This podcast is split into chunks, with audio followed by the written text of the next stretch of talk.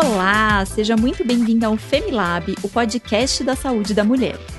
A partir de agora, você conta com conteúdos exclusivos focados na saúde feminina. Eu sou Regina Chamon, médica, e participo junto com você dessa jornada em torno do universo feminino. Você já está seguindo as redes sociais do FEMI?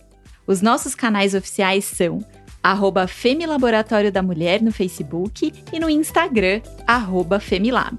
Compartilha com outras mulheres para que elas também façam parte dessa jornada.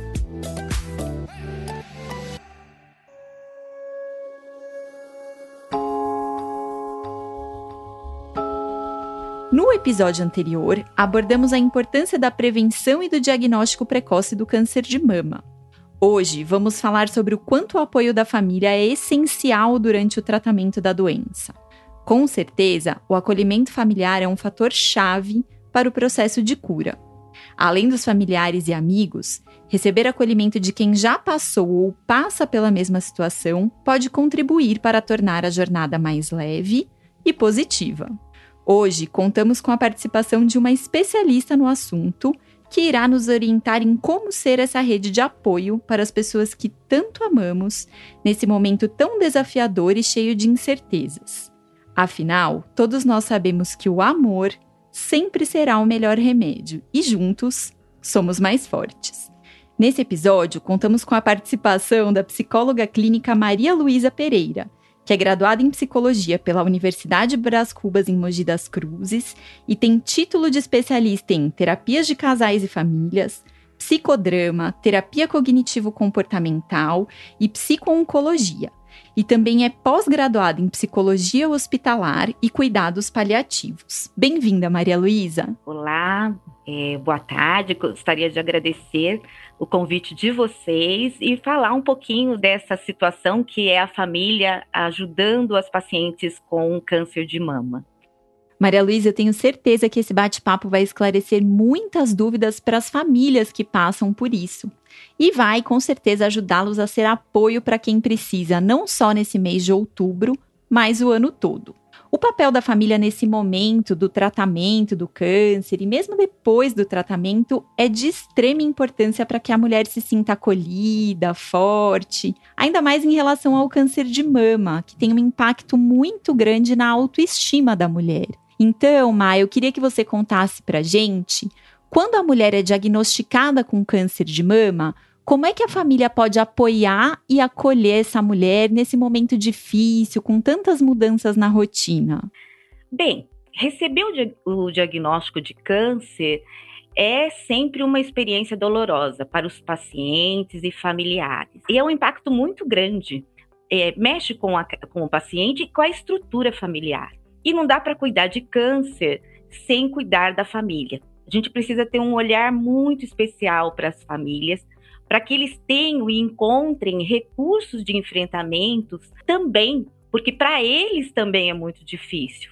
Então, tem a paciente que está com todos os seus sentimentos, todos os seus medos, suas angústias, mas o familiar, ele, além de ter todos esses sentimentos, ele precisa se achar forte diante da esposa ou da mãe ou da filha, né? Então, é, a questão da, da família, o sofrimento da família é muito grande. Às vezes o paciente está fazendo quimioterapia, ela está num ambiente super tranquilo, super acolhida, e o familiar está do lado de fora. Ele não imagina o que está acontecendo lá.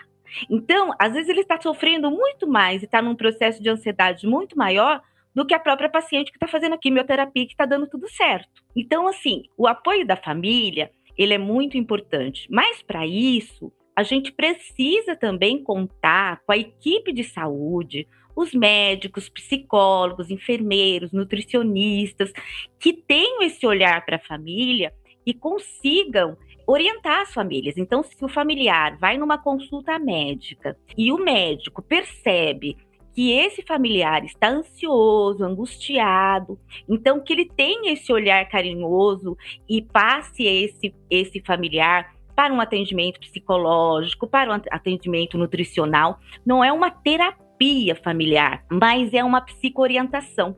Qual é o choque da família toda? É, é também a mudança. A mudança física é muito grande, né? Então, é, quando o paciente chega da quimioterapia e ela não está bem, ela precisa descansar, tá tudo bem, ela só precisa descansar. Ela não está pior ou melhor. E quando a família é orientada, ela aprende a lidar com essa, se adapta, adapta, na verdade, a essas condições, ela sofre menos e consegue apoiar mais a paciente. É, os estudos comprovam que pacientes, né, que têm condições emocionais mais positivas, elas têm muito menos sintomas, ela tem menos efeitos colaterais, ela adere mais ao tratamento. E esse apoio familiar que a gente fala, não tem segredo. Na verdade, ela se resume no carinho, no amor, no respeito pelo paciente. O que, que a família pode fazer? A família ela pode motivar o paciente no tratamento, no, no enfrentamento, ajudar nas tarefas domésticas, acompanhar nas consultas e exames, ajudar na alimentação, propor lazer. E nesse lazer não está somente falando de, de doença, de câncer, fazer coisas diferentes. E o mais importante, propor um momento de escuta. A, a gente precisa é, respeitar muito o sentimento da paciente. Então, muitas vezes ela vai falar de alguma coisa que de repente a família fala: não, esse cabelo vai nascer de novo. Então, para ela, aquela dor é muito grande. E quando você acolhe a dor, né? E quando você percebe que ouvir aquilo e entender, olha, eu entendo o que você está passando, eu posso imaginar o quanto você está sofrendo, mas nós estamos aqui, você é importante para nós. E esse gesto de empatia e compaixão ajuda bastante. A gente não precisa sempre ter resposta, né, Ma? Não. Às vezes a gente quer ficar dando respostas e muitas vezes a pessoa só precisa ser ouvida. Sim, sim.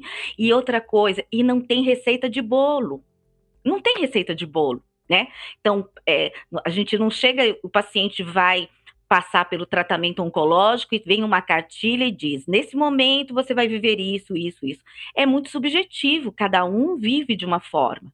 Então, eu penso muito que, como você falou no, no, no início, que o apoio familiar ele se resume no carinho, no amor, no respeito, na empatia e na compaixão de se colocar mesmo no lugar daquela pessoa e sentir o que ela está vivenciando e assim por diante.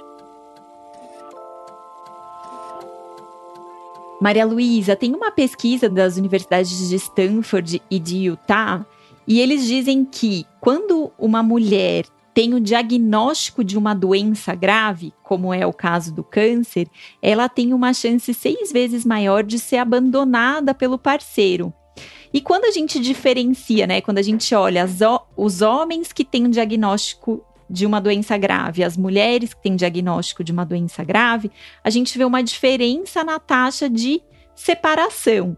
Então, os homens que recebem o diagnóstico de uma doença grave, eles têm uma chance aí mais ou menos de 10% de se divorciar.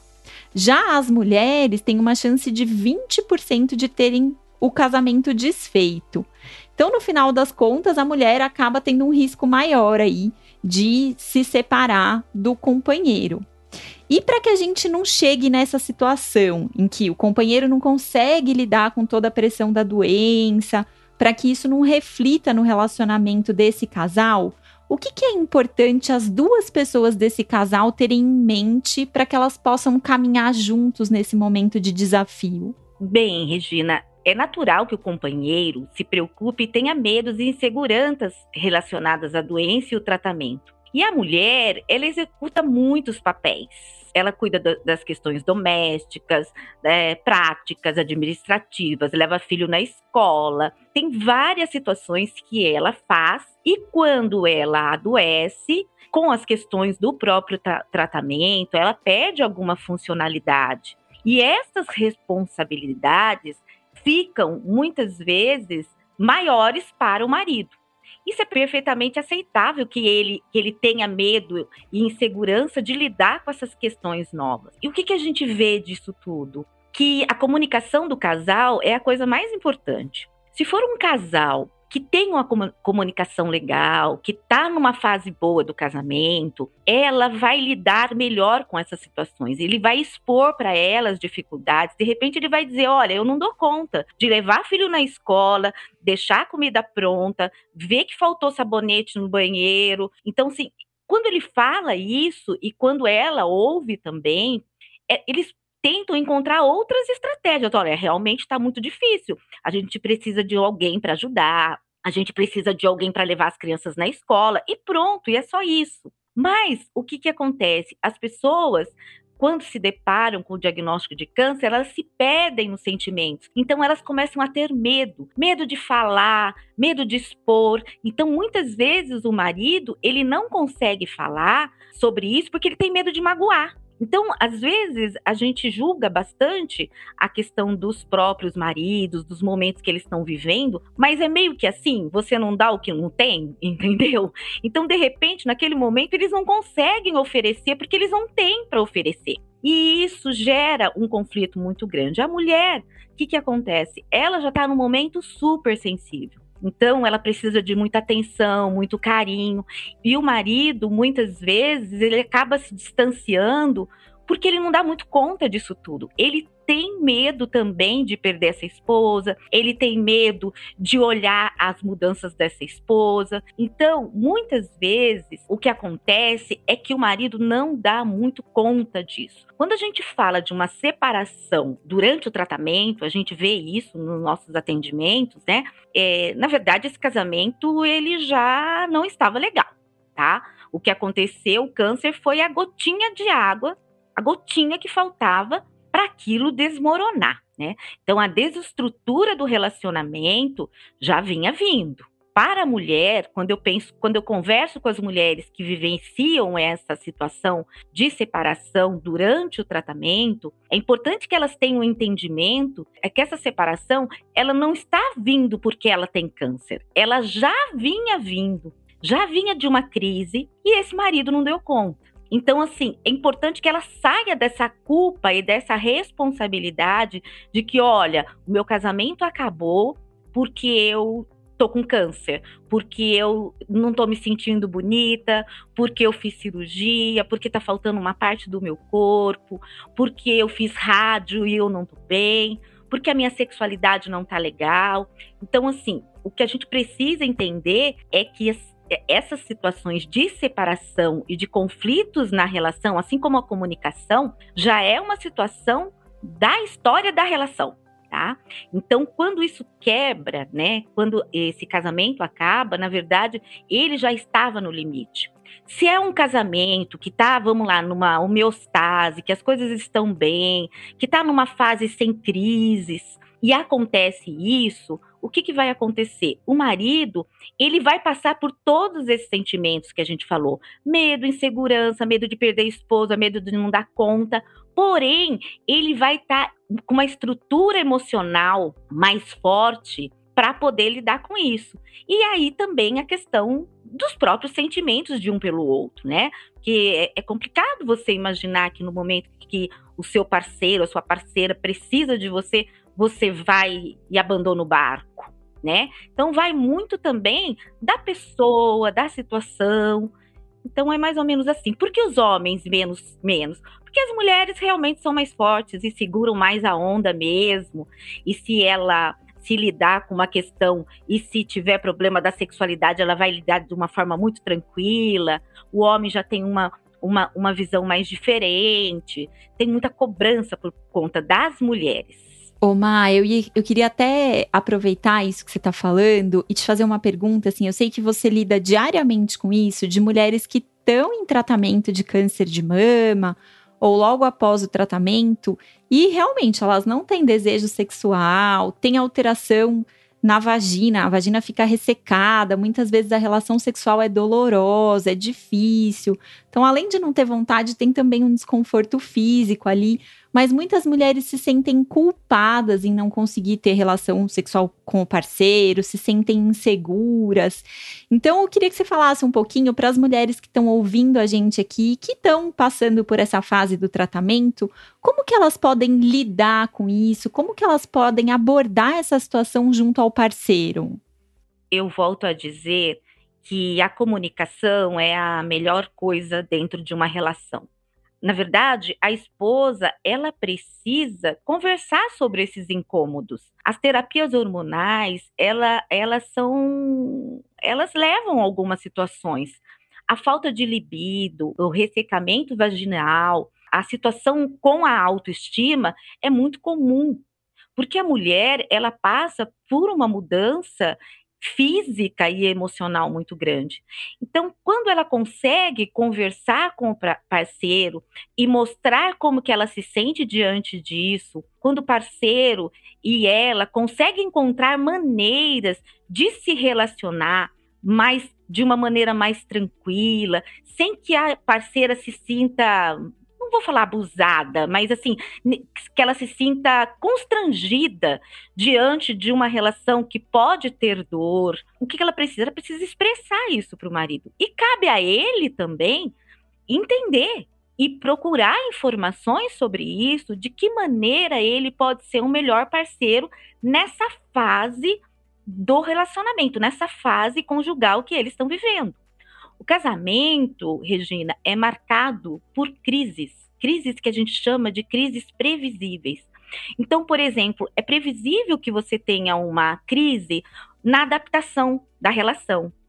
É previsível que você tenha uma crise com os filhos pequenos, onde o papel de pai e mãe estão totalmente mais é, voltados do que o de marido e esposa. Mas diante também das crises, a gente lida com crises que a gente chama de crises imprevisíveis, são os acidentes de percurso. A doença é um acidente de percurso. Então, você está num caminho, as coisas estão andando e, de repente, você tem que mudar o percurso. E quando você muda o percurso, você precisa aprender, você precisa aprender por onde você vai, fazer um caminho diferente. E é, é nisso que a gente é, orienta, né? O quanto é importante a família, o paciente, o marido, estar também perto da equipe de saúde para poder falar das dificuldades dele também.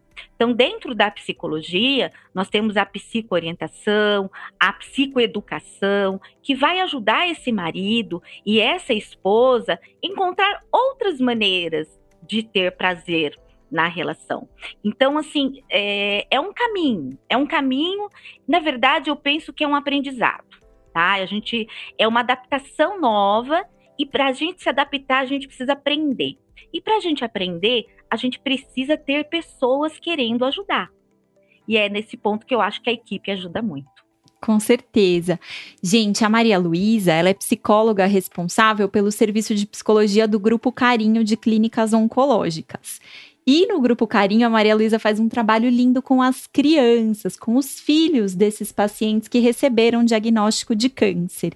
E aí, Maria Luísa, a gente está falando muito sobre a mulher que recebeu o diagnóstico, o marido, mas eu queria que você contasse um pouquinho como é que a família, de repente, pode apoiar essa criança cuja mãe teve um diagnóstico de câncer de mama? Então, o que, que essa criança pode apresentar ali de alterações, que às vezes a gente estranha o comportamento, e como que a família pode dar esse apoio?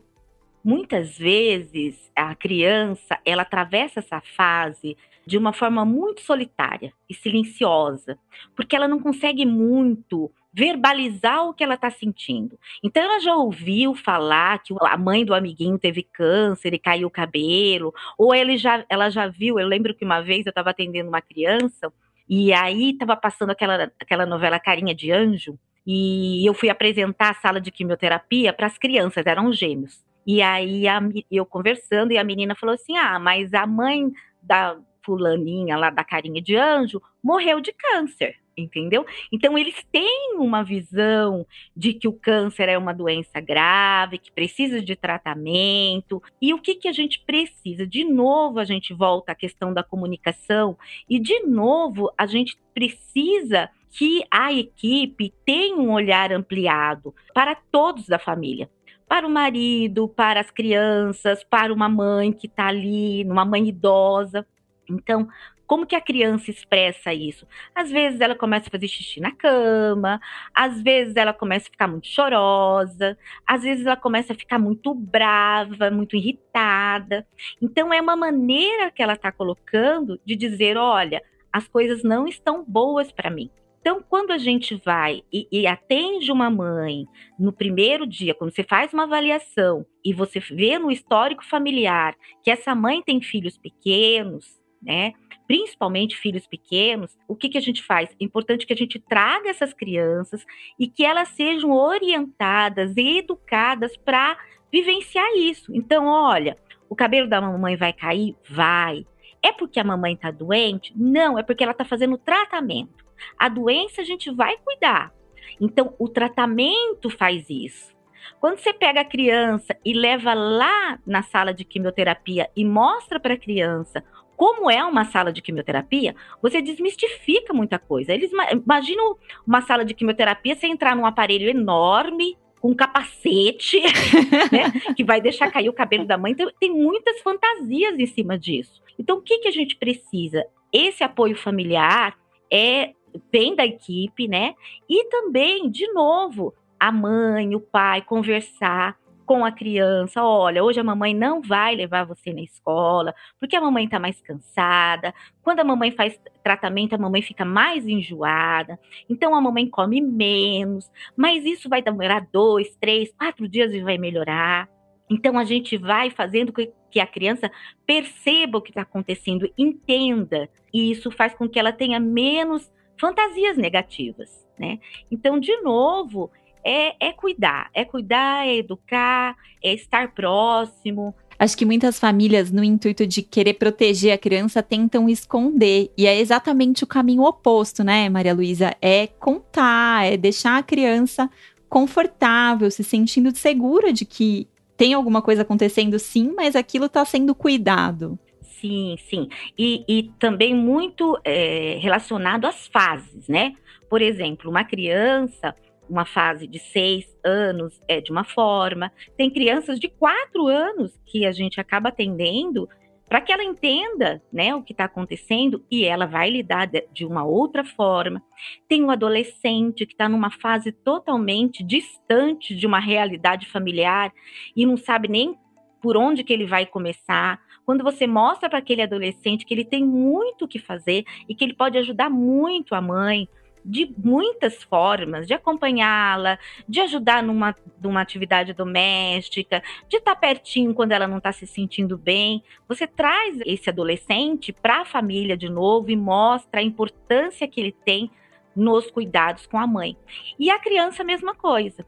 E também até os, os filhos adultos, né? Às vezes a gente tem filhos, é, tem pacientes é, com filhos adultos e a gente traz esse filho que é casado, que tem filho também, para mostrar onde ele pode ajudar, o que, que ele pode fazer. Então, na verdade, ninguém trata câncer sozinho. E ninguém tem câncer sozinho. Então, o câncer é uma doença que envolve toda a família. E a gente precisa ter esse olhar para isso.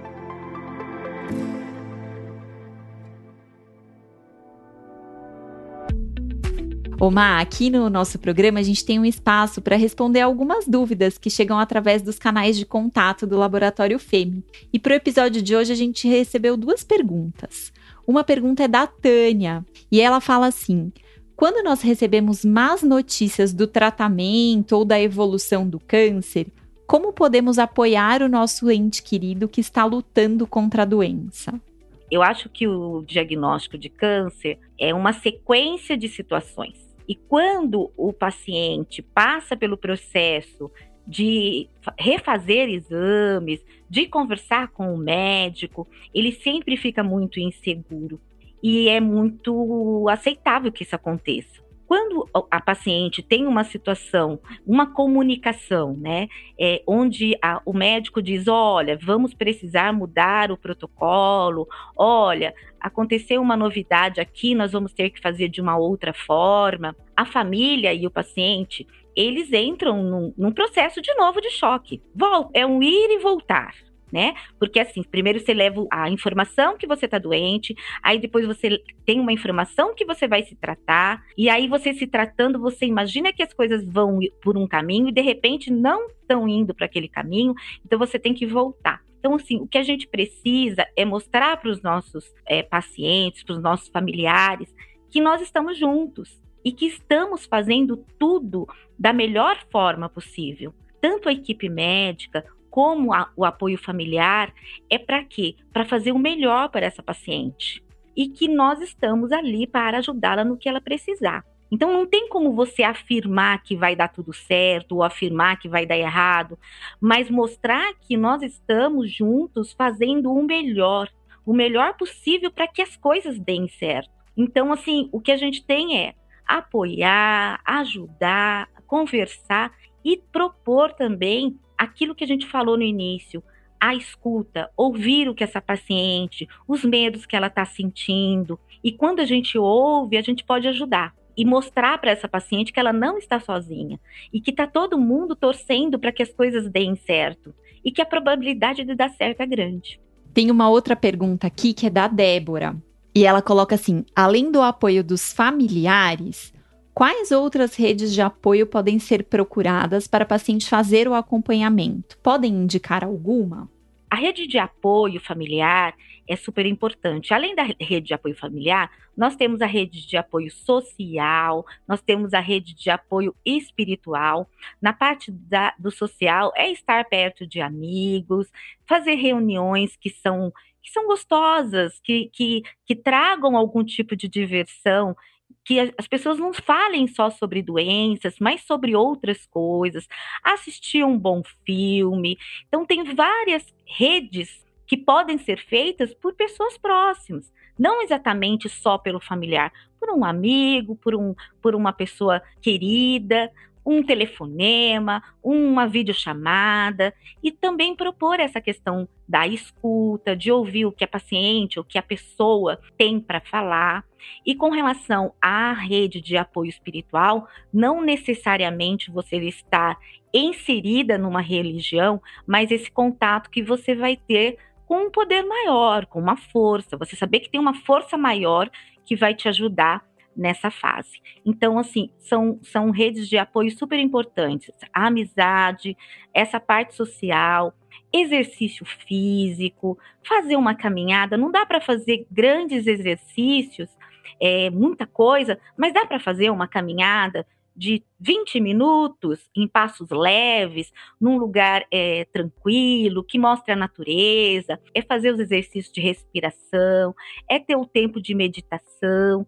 Então, é mostrar para essa paciente que tem vários recursos. E esses apoios a gente pode, porque no momento, quem sabe, essa paciente não consiga enxergar tudo isso e essa rede de apoio social propõe. Vamos ao domingo passear no parque, algumas coisas desse tipo. Ô, Ma, e tem também alguns grupos de mulheres com câncer de mama que acabam se unindo, fazendo um trabalho ali de apoio entre elas mesmo, compartilhando dificuldades, compartilhando as pequenas vitórias ali do tratamento. Você acha que esses grupos, agora a maioria deles online, mas esses grupos de pacientes podem ajudar de alguma forma? Muito, muito, muito. É, na medida que você está num grupo onde você está convivendo com pessoas que estão vivenciando as mesmas coisas, os mesmos sentimentos, né? É, a mesma, a, a, mesma situação de perder autonomia, quando tem essa comunicação entre as, as mulheres, elas se unem e elas se ajudam. Olha, eu fiz dessa forma, eu fiz de uma outra forma, e assim por diante. Existem situações, às vezes, né, de pacientes que estão num ritmo de tratamento, outras em outro ritmo, e é muito legal quando você percebe que aquela paciente que passou por uma situação mais embaraçosa no tratamento, ela tem um cuidado para falar para as outras que não passaram ainda: olha, eu passei por isso, mas com você pode ser diferente. Olha, eu fiz dessa forma. Então, isso é um recurso também de um aproveitamento muito grande e que as mulheres conseguem falar de situações que é incomum para todas. Então ali elas estão falando a mesma língua. Então é um grupo super importante, seja ele presencial ou agora online, o que a gente pode ter hoje, né? Mas sem dúvida nenhuma é, é, é um apoio muito importante.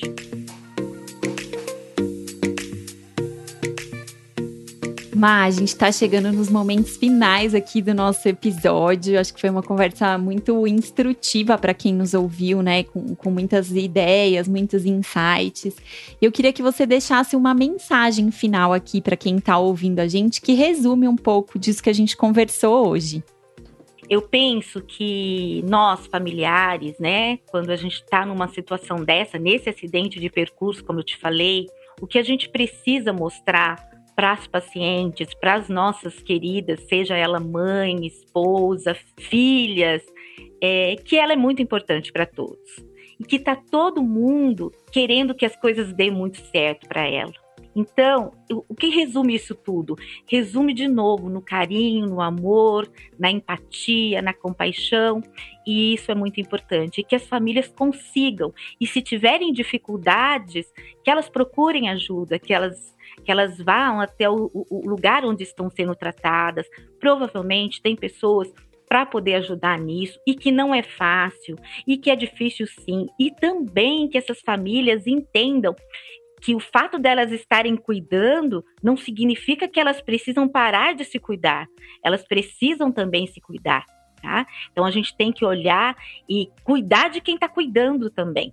Então, de novo, comunicar, ir, ir até o serviço, procurar ajuda, e, e é um momento diferente, é um momento difícil, sim, e que a gente precisa, muitas vezes, de auxílio. É isso aí, Maria Luísa. Acho que a gente falou um pouquinho aqui da importância do apoio da família, mas também na importância da família se sentir apoiada. Queria agradecer demais sua presença aqui com a gente hoje, Maria Luísa. Eu admiro muito seu trabalho. Fico muito feliz da gente compartilhar momentos de trabalho juntas. E eu queria que você deixasse aqui para as pessoas que estão ouvindo a gente hoje quais os canais de contato, onde as pessoas podem te encontrar, quem quiser continuar essa conversa, como é que ela pode continuar? Então, eu acho que é super importante que vocês me procurem no Instagram da clínica onde eu trabalho, que é o COI, o INCOM, do Grupo Carim. A gente faz um trabalho bem legal lá, então acho que é bem importante. É, o do COI é arroba COI Oncologia e do INCOM é arroba clínica underline INCOM. O meu e-mail é marluisapsico.hotmail.com. Então, qualquer coisa que vocês precisarem, qualquer informação, eu estou super disponível para poder falar, conversar, tirar dúvidas, compartilhar.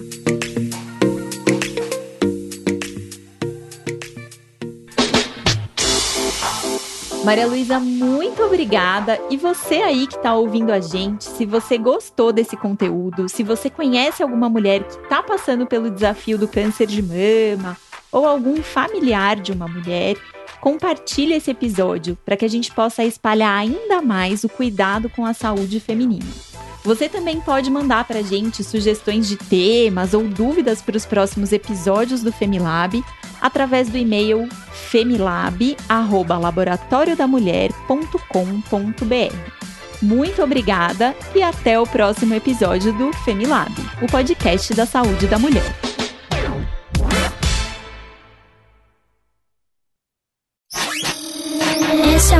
Produção do Bicho de Goiaba.